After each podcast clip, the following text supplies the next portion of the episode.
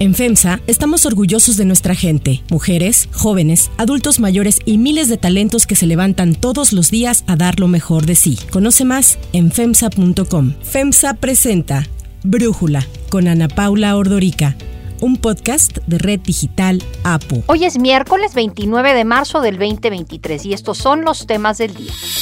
El presidente López Obrador culpa a los migrantes por el incendio ocurrido en el albergue de Ciudad Juárez, Chihuahua. El Comité Olímpico Internacional levanta el veto a los deportistas rusos y bielorrusios para participar en las competencias internacionales. Pero antes vamos con el tema de profundidad.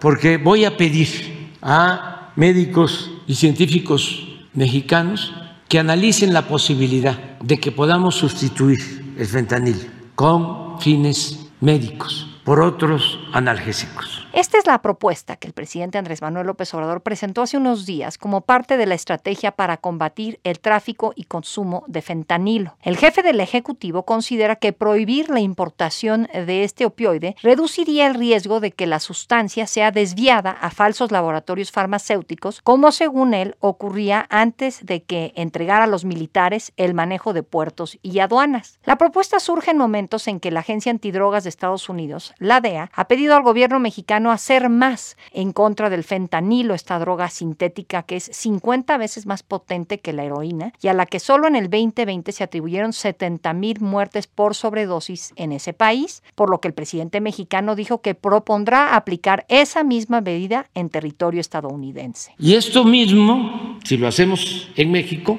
vamos a pedir que lo hagan en Estados Unidos, que también lo prohíban para usos médicos. Y es que el gobierno de López Obrador asegura que a Estados Unidos llega más fentanilo desde Canadá y directamente de Asia que de México, contrario a lo que opinan las autoridades estadounidenses que calculan que la mayor parte del fentanilo se produce en laboratorios clandestinos mexicanos con precursores químicos chinos. Aunque el presidente López Obrador dijo que entiende la demanda del gobierno norteamericano para emprender mayores acciones que frenen el tráfico de este químico letal, cuestionó los intereses de algunos grupos como los legisladores republicanos que son cuestionan a México, pero no han hecho nada para combatir el consumo en su país. Además, señaló que la pérdida de valores familiares en Estados Unidos ha sido otro factor influyente en la escalada del consumo de esta droga y destacó que, en sentido contrario, la unión familiar en México ha limitado su consumo. La postura del presidente ha causado opiniones divididas entre la población en general, pacientes y especialistas en el tema. Expertos en salud señalan que prohibir el fentanilo no es la solución para controlar su tráfico ilegal, ya que, entre otras cosas, limitar el acceso a este fármaco, indispensable en los procesos de anestesia y para tratar dolores intensos, afectaría a los enfermos terminales y a los pacientes que requieren cirugías. Datos de la Organización Mundial de la Salud revelan que en México cada año mueren 600 mil pacientes con dolor, además de que el uso de otros opioides en la medicina tendría el mismo riesgo de adicción y podría aumentar el número de muertes en cirugías. Algunos médicos señalan que prohibir el fentanilo elevaría sustancialmente el costo de los tratamientos, abriendo la puerta al mercado negro. Integrantes de la oposición como el diputado de Movimiento Ciudadano Salomón Chertorivsky señalaron como una ocurrencia más la propuesta de prohibir el fentanilo de uso médico. Pretender darle solución a este tema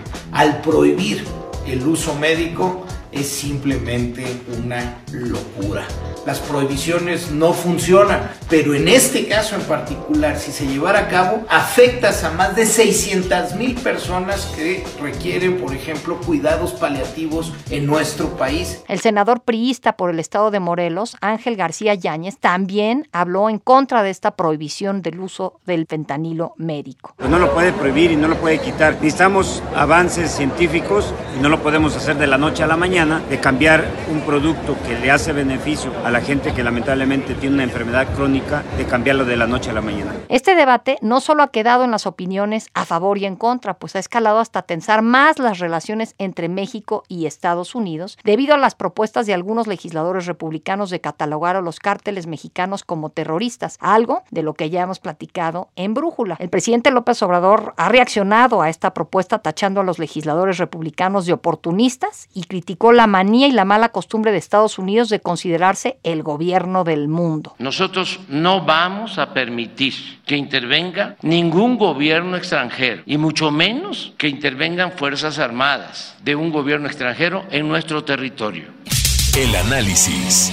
Para profundizar más en el tema, le agradezco a Javier Tello, médico y analista de políticas en salud pública, platicar con nosotros. Javier, a ver, es una ocurrencia como lo han dicho las sociedades médicas en un comunicado que publicaron, esta prohibición del fentanilo? Sí, Ana Paula, es yo creo que una de las cosas más disparatadas que hemos escuchado. Lo que quiero que quede bastante claro es el fentanilo que utilizan los médicos, el fentanilo que utilizan los anestesiólogos, los especialistas en manejo del dolor, no tiene ninguna relación con el fentanilo ilegal que utiliza el crimen organizado. Son dos cosas completamente distintas que lo único, si acaso, que comparten es la forma de la molécula y el nombre. El fentanilo que se utiliza en México para todos los procesos anestésicos desde hace 50 años, que es indispensable para cada una de las cirugías, que es seguramente la última línea de defensa que tienen los pacientes que se encuentran polifracturados, con quemaduras o que se encuentran agonizando en sus últimos momentos de vida con dolor, no tiene que ver con el fentanilo que ocasiona muertes por el, el uso ilícito de drogas. Es, es eso lo que no se ha querido ver. Por lo tanto, el cerrar el mercado al fentanilo que utilizan los médicos es, además de disparatado, un contrasentido en un país donde se utilizan poco los opiáceos para manejar el dolor y como ya lo referiste, donde muchos mexicanos viven y mueren con dolor. Por el contrario, en México se requiere una mayor utilización de este tipo de medicamentos porque históricamente este estigma que hoy estamos viviendo los ha hecho ver como algo que no debería de utilizarse y es por eso que la gente está sufriendo. Ahora, tú dices, no tiene nada que ver el fentanilo médico que el fentanilo ilegal. Esto que dice el presidente, que las organizaciones criminales de alguna manera canalizan el fentanilo médico y se lo llevan a los laboratorios para fabricar pastillas y el fentanilo de consumo recreativo ilegal, no es cierto. El presidente dice que eso ha estado sucediendo, bueno, y, curiosamente dice, ya no sucede desde que le di el manejo de aduanas y de puertos a la Marina, pero lo queremos prohibir.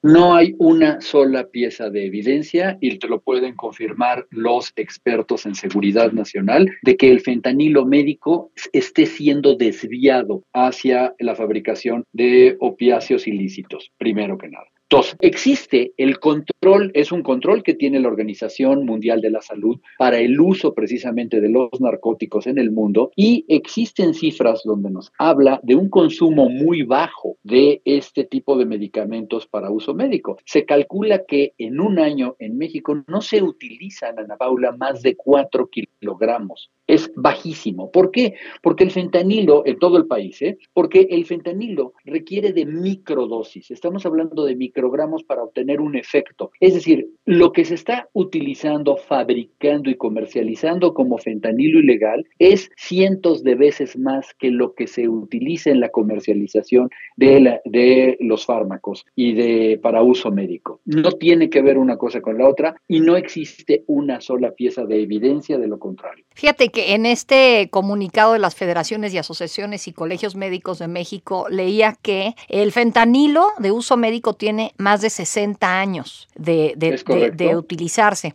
y que tiene una potencia 100 veces mayor a la de la morfina. Entre estas dos cosas uno se preguntaría por qué ahorita prohibir algo que lleva seis décadas utilizándose y que pues tiene una mejor manera de funcionar en la medicina que la morfina, que también la morfina entiendo que genera adicción. Mira, te voy a dar un contexto muy rápido. La morfina eh, se fabrica a partir de la amapola y esto tiene cientos de años de utilizarse. Tú recordarás desde la guerra del opio en, China por parte de los británicos, exactamente, ¿no? Bueno, eso es sabido. Siglo XIX. La morfina ya como, exactamente, la morfina como medicamento se utiliza desde las dos guerras mundiales, con mucho éxito. El problema con la morfina es que tiene una potencia, vamos a llamarle alta, pero no la que se requeriría, y que además puede llegar a producir efectos secundarios muy serios, como por ejemplo constipación. Tú tienes un anciano que tiene mucho dolor y le das morfina y al rato lo tienes constipado y es, y es peor el problema. Además, sí, como por un efecto que se llama tolerancia farmacológica, tú cada vez requieres más dosis para obtener el mismo efecto.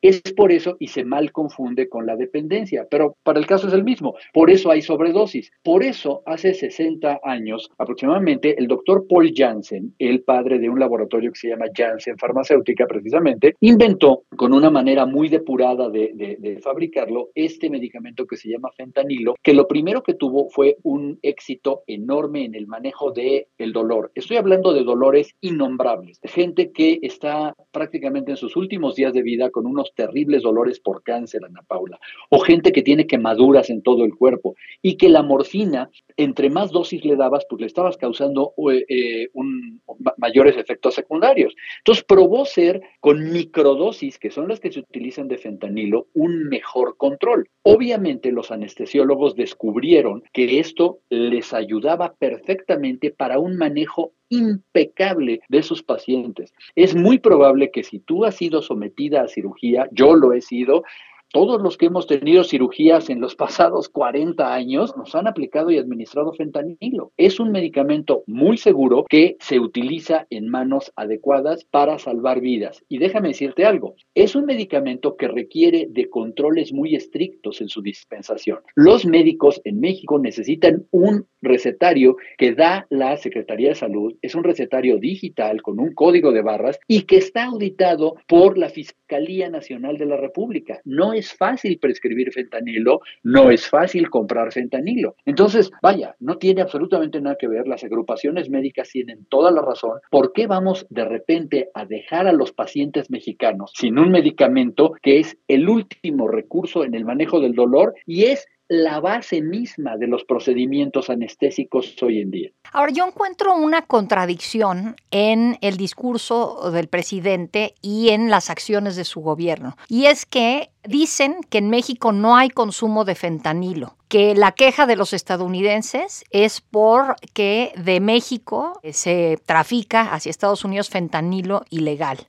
por una parte, si eso fuera cierto, entonces, ¿por qué prohibir el fentanilo medicinal si aquí no hay un problema de consumo? Primera. Y segunda, ¿por qué todos estos anuncios de la Secretaría de Salud hablando de todos los horrores eh, que consumir fentanilo tiene? si aquí no hay un problema de consumo. Ahí, pues preguntarte, ¿hay un problema de consumo y del fentanilo ilegal en México, Javier? Es muy probable que lo haya, es muy probable que lo haya. Mira, los expertos en adicciones te lo pueden confirmar mucho mejor que yo, pero seguramente que sí existe. Aquí lo que ocurrió, y quiero pensar que así fue, es que el presidente un día estaba hasta harto de, mencionarlo y preguntó qué es el fentanilo y le dijeron, pues es que es un medicamento y dijo, ah, pues entonces, ¿sabes qué? Vamos a prohibirlo. Y nadie fue para decir al señor presidente, eso no se puede. Por el contrario, escuchamos esa mañana a la directora de CONACYT diciendo que ya estaban trabajando en un sustituto. Le deseo mucha suerte, Ana Paula, porque no hay un sustituto en el mundo actualmente. Y después hoy escuchamos esa misma tarde a Hugo López Gatel diciendo que tenía mucho sentido lo que buscaba el presidente de la República. Perdón, ¿cómo vamos a hacer eso? Y quiero aprovechar precisamente para hablar de esos mensajes. No veo ningún sentido en que la gente tu audiencia, quienes están escuchando, cambie de estación en el radio y escuche un anuncio que dice el fentanilo mata. A ver, perdón. Eso significa entonces que estamos dando una mala información a la gente. De ahora en adelante, mucha gente que escuche la palabra fentanilo cuando llegue a un hospital va a tener miedo y no debe ser eso. Tenemos que instruir muy bien a la gente y decirle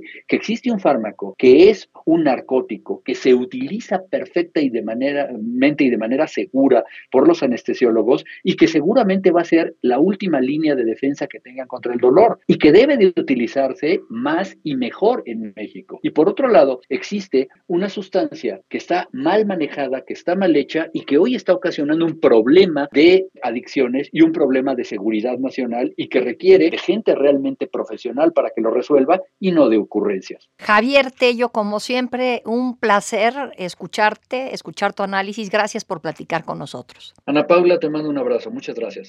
Si te gusta escuchar Brújula, te invitamos a que te suscribas en tu aplicación favorita o que descargues la aplicación Apo Digital. Es totalmente gratis y si te suscribes será más fácil para ti escucharnos. Además, nos puedes dejar un comentario o calificar el podcast para que sigamos creciendo y mejorando para ti. Hay otras noticias para tomar en cuenta. 1. Migrantes.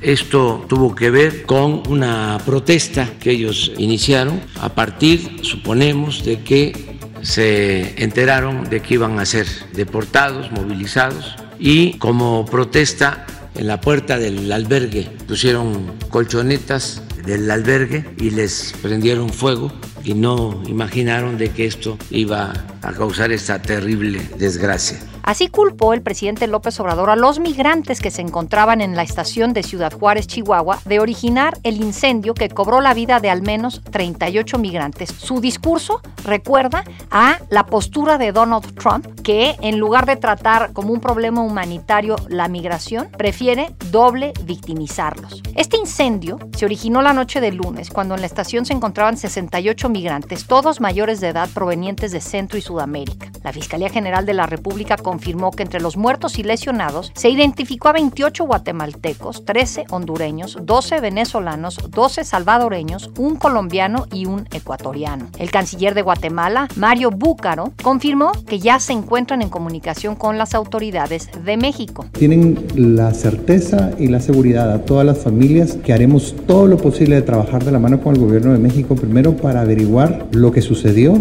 dar con los responsables, buscar juicio, castigo y reparación por instrucciones del señor presidente Alejandro Yamatei y adicionalmente a esto lograr la identificación plena y la repatriación de estos cuerpos. Activistas y defensores de derechos humanos señalaron que los migrantes estaban en resguardo del gobierno federal, por lo cual rechazaron que ahora se les culpe a ellos mismos por la tragedia. Algunas voces demandaron la renuncia inmediata del director del Instituto Nacional de Migración, Francisco Garduño, y compararon lo sucedido con el incendio en la guardería ABC en 2009, pues afirman, al igual que en Hermosillo, Sonora, hubo negligencia por parte de las autoridades. En tanto, la Comisión Nacional de Derechos Humanos informó que inició una queja de oficio a raíz de lo sucedido con el fin de constatar las condiciones en que se encontraban las instalaciones migratorias y los protocolos que se activaron ante la emergencia. Por su parte, el embajador de Estados Unidos en México, Ken Salazar, dijo que lo ocurrido en el albergue refuerza la importancia de que los gobiernos actúen coordinados para enfrentar el problema de la migración. Para Brújula, Eunice Rendón, especialista en temas de prevención Seguridad y Migración, nos dio su opinión. Es importante, primero que nada, lamentar esta desgracia y esta situación. Después, creo que es importante también que se busquen a los familiares, que se atiende y se acompañe a estas personas. Y muy importante entender que estamos hablando de personas que por sí ya estaban en una situación de vulneración de sus derechos desde la salida y los motivos de empuje de estos migrantes. Muchos, desafortunadamente, tienen que salir de sus hogares para salvar la vida. Y por el otro lado, algo muy importante, el tema que hay que subrayar de las responsabilidades que tienen que al final a través de las investigaciones darse porque están bajo custodia del Estado. Entonces finalmente tiene que haber un responsable de no haber, no haber seguido los protocolos para salvaguardar la seguridad en caso de cualquier eventualidad y también pues revisar quienes a nivel individual pudieran tener algún, alguna responsabilidad al respecto, pero recordar que también en las últimas semanas ha habido discursos xenófobos ¿no? en el tema de migración o al menos pues discursos no muy afortunados por parte por ejemplo, el alcalde de Ciudad Juárez que decía, no ayuden a los migrantes porque si no, no van a querer trabajar, etcétera. Y bueno, un caldo de cultivo también de algunos operativos que había habido justamente para las personas que estaban pidiendo dinero en la calle, etcétera. Entonces, bueno, todo esto creo que se combina en una olla de presión que hoy es Ciudad Juárez, que no debemos olvidar que también es derivado de políticas migratorias estadounidenses que han utilizado al territorio mexicano también como su gran muro. 2. Veto. El Comité Olímpico Internacional anunció el fin del veto a los deportistas rusos y bielorrusos en las competencias internacionales bajo algunas medidas que compartió con las federaciones deportivas. La autoridad ya había anunciado en diciembre pasado un análisis para reintegrar a los atletas después de que en febrero del 2022 recomendaran su exclusión debido a la invasión rusa a Ucrania. Tras cuatro meses de consultas, el comité optó por dejar la decisión de reintegrar a los deportistas rusos y bielorrusos a las federaciones internacionales y a los organizadores de las competencias la responsabilidad de invitar o no a estos atletas. Thomas Bach, el presidente del COI, detalló algunas de las recomendaciones que implica el levantamiento del veto. 1. Athletes with a Russian or a Belarusian passport must compete only as individual neutral athletes.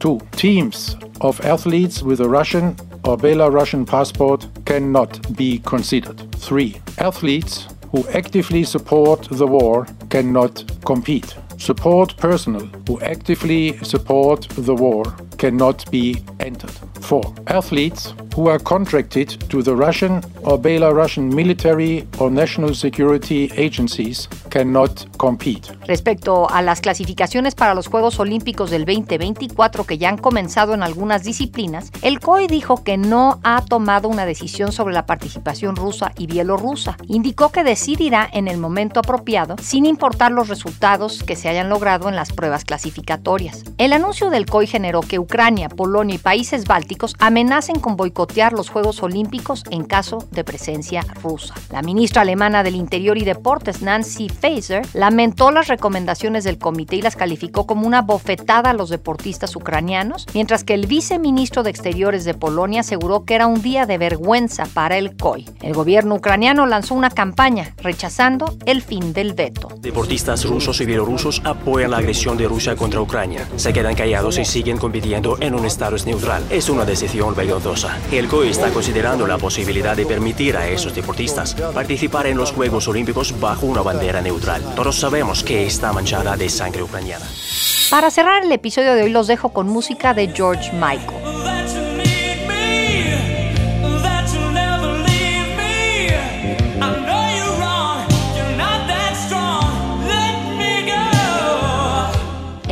El 29 de marzo del 2017 se celebró en el barrio londinense de Highgate el funeral de George Michael, tres meses después de su repentina muerte a los 53 años en Navidad del 2016. El cuerpo del cantante permaneció este tiempo en un anfiteatro a la espera de que las autoridades encargadas de investigar las causas de su muerte entregaron un informe concluyente que al final atribuyó el deceso a causas naturales. Inicialmente se especuló que Michael había fallecido por una posible sobredosis, pero la autopsia determinó que se debió a una falla cardíaca mientras dormía.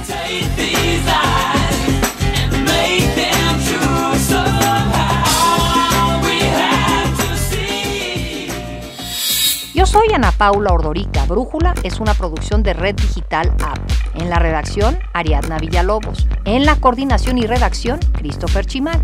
Y en la edición, Cristian Soriano. Los esperamos mañana con la información más importante del día.